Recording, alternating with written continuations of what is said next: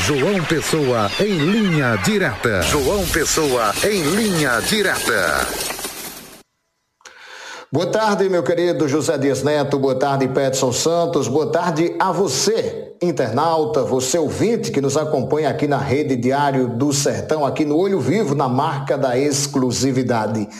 Hoje, terça-feira, dia 8 de agosto de 2023, informações da área policial. Uma informação assim que preocupa na realidade. Nós tivemos há poucos meses aí aquela série de informações, de notícias relacionadas a ameaças, a ataques em escolas e hoje nós amanhecemos aqui na Paraíba, no Brasil, vamos dizer assim, com informação de mais uma fase da operação. Mas pelo menos é, nos traz uma informação positiva de que as forças de segurança estão trabalhando, estão trabalhando aí é afinco é, em cima dessa questão das apurações, das investigações dessas pessoas que cometem crimes é, na internet, tentando aí ameaçar escolas. E um, um dos casos é, dessas investigações se deu aqui na cidade de João Pessoa, aqui na capital paraibana.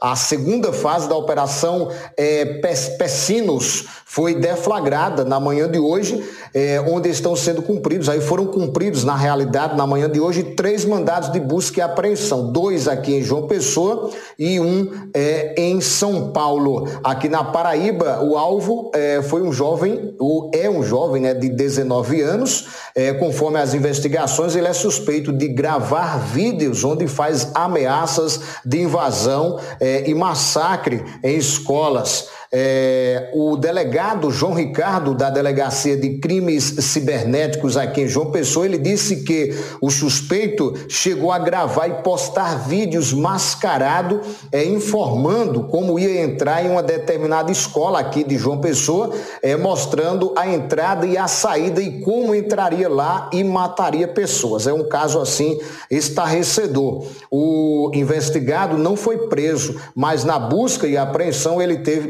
pertences apreendidos que servirão para futuras eh, investigações é, futuras apurações aí da polícia. O delegado João Ricardo disse também que nos vídeos o rapaz exibe uma arma de fogo, mas não foi possível precisar se essa arma de fogo é real ou se é apenas um simulacro, visto que nas investigações de hoje não foi encontrada essa arma. João Ricardo enfatizou ainda que há uma rede é, de contatos entre suspeitos, abre aspas, Todos esses adolescentes e o jovem daqui de João Pessoa estão interligados entre si por meio é, de um grupo em redes sociais. Eles se comunicam por lá, disse o delegado João Ricardo aqui de João Pessoa.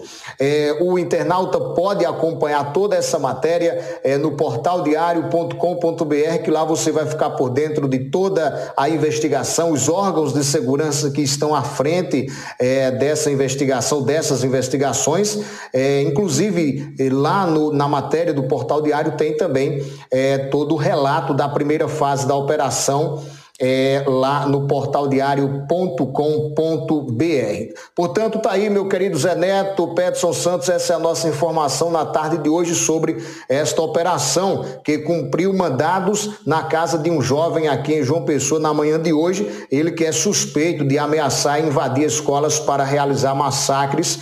Um jovem apenas de 19 anos de idade. A todos um forte abraço. Amanhã retornaremos com mais informações aqui no Olho Vivo, na marca da exclusividade Rede Diário do Sertão. Até amanhã, se Deus quiser.